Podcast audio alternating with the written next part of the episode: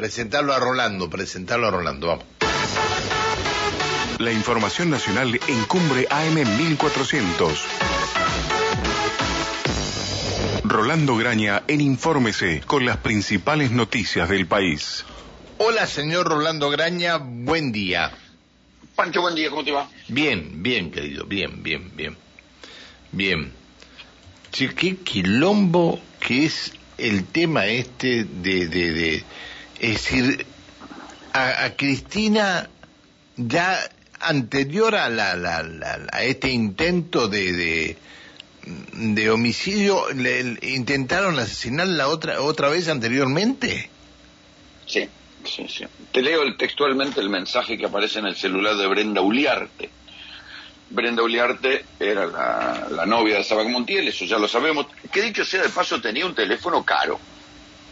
Una chica que no se sabe qué trabaja, pero tenía un teléfono caro. Un teléfono marca Xiaomi, caro. Pero bueno, ahí en ese teléfono, que finalmente este, ese no hubo manera, no hubo borrado alguno, dice, es un mensaje de audio que le manda Sabac Montiel a Brenda Uliarte y que ella no borró.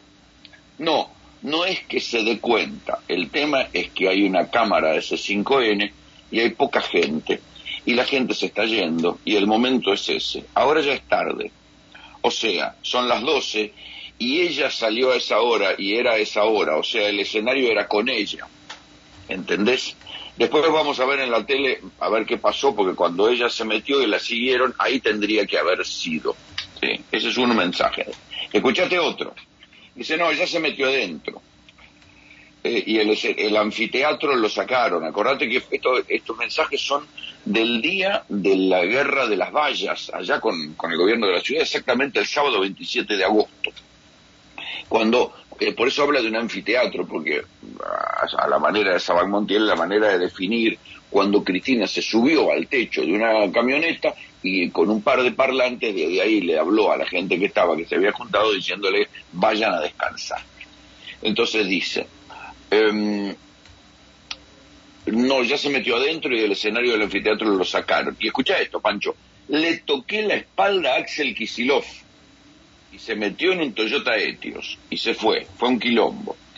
Ella está arriba, pero no creo que salgas, así que ya fue, deja, voy para allá, quédate ahí, no traigas nada. Ese no traigas nada para los investigadores es no traigas el arma. Le estaba diciendo ah, a ella, no traigas nada, porque supone que era el arma. Pero ya está, ya fue, quédate ahí, yo voy para allá. Hay más mensajes, incluso algunos de ellos bastante inquietantes, como por ejemplo uno que hace Brenda Uliarte al día siguiente del ataque a una amiga diciéndole que estaba orgullosa de Sabac Montiel, de lo que había hecho.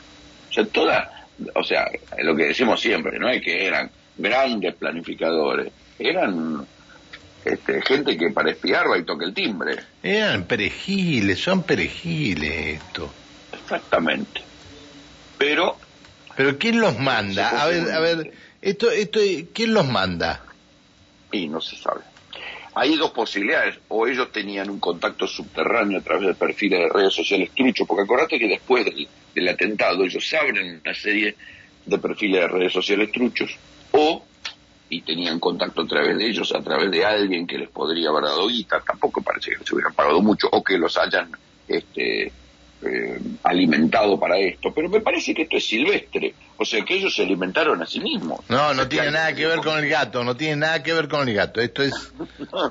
se alimentaban a sí mismos, o sea, el, el, el discurso de odio en algún momento les hizo clic en la cabeza y se juntaron varios y dijeron, che, loco, dejemos de protestar, pasemos a la acción.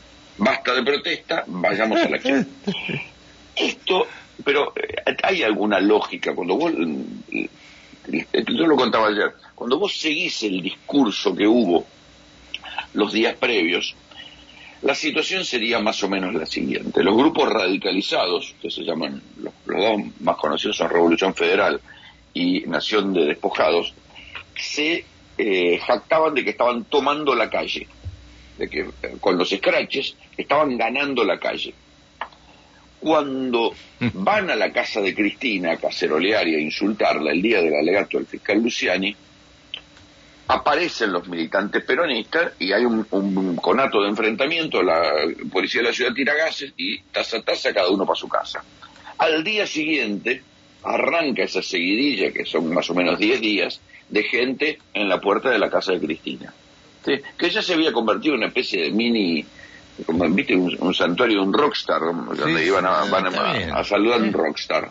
Como, como si tuviera un rockstar entrando y saliendo de los hoteles. Bueno, cuando ellos ven que pierden la calle porque ya no podían salir a hacer scratches, ahí es donde en los foros eh, de discusión por texto y en, y en, eh, en, vivo empiezan a decir tiene que aparecer un valiente que, que, le mete un corchazo, tienen que ser, no tiene que ser uno solo, tienen que ser más de 100, si a este gobierno tiene un muerto se cae, y así. Y se ve que ahí es donde Sabac Montiel y Uliarte dieron un paso al frente pero no... Qué locura esto.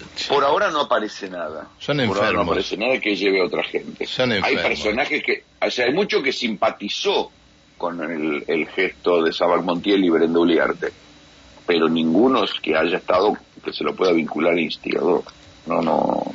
Pero de todos modos hay que decir que dispusieron en secreto el sumario, con lo cual se supone que va a haber nuevas detenciones.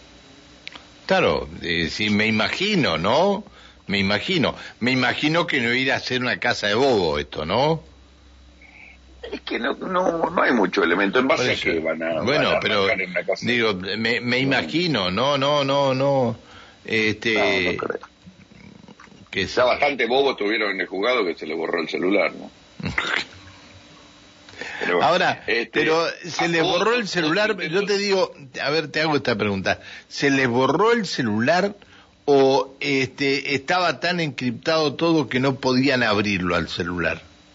No, no, no. El, ahí incluso de a poco ya se van se va rompiendo el pacto de silencio entre ellos. El celular estaba a cargo de la jueza en persona. La jueza tiene un secretario de juzgado que se llama Federico Clerc.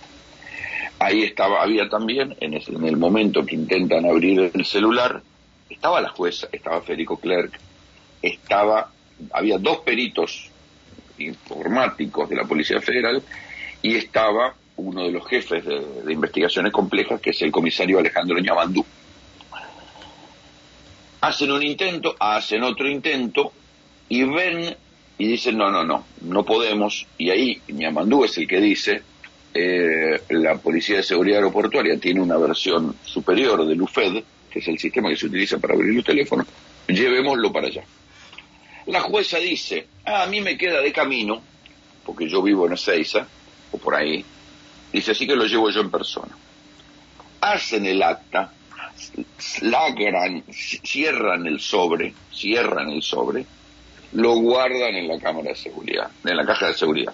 Cuando la jueza, la jueza Capuche dice, va, eh, finalmente no se va para Ezeiza, pero le dice a su custodia, lleva el teléfono, una mujer. La mujer parece que se baja de camino y le dice al chofer, che, lleva el teléfono. Pero algo en el camino, alguien, o sea, en algún momento el sobre ese se abrió.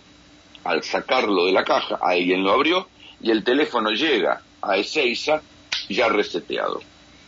Esto es lo que escribe la Policía de Seguridad Aeroportuaria. Entonces, a alguien o se quiso ser gracioso, metió los dedos o lo que sea en el camino. Esto es lo, que se ve. Pero bueno, hasta ahí es increíble, pero es así. Bueno, y después, por si faltaran cosas, hoy ya detectaron otra amenaza contra Cristina en el 911 de la ciudad de La Plata.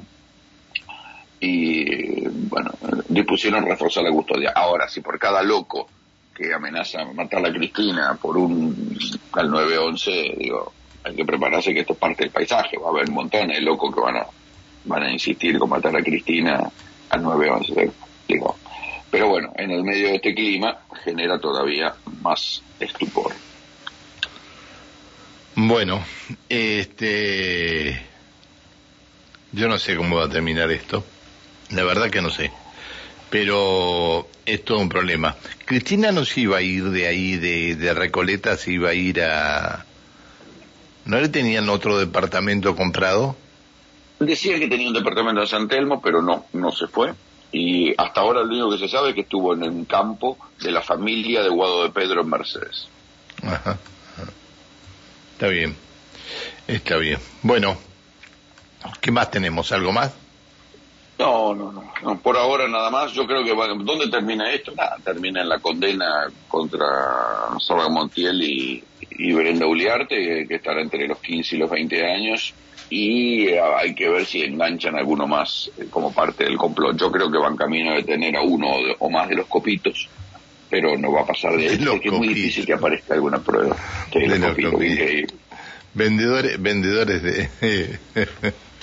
vendedores de ilusiones, ¿no? Porque un copito de nieve es una ilusión, digamos. Sí, sí. Pobres chicos, pobres chicos, los engañan con un copito de nieve. Mirá vos, mirá vos a lo que se dedicaban con los copitos de nieve.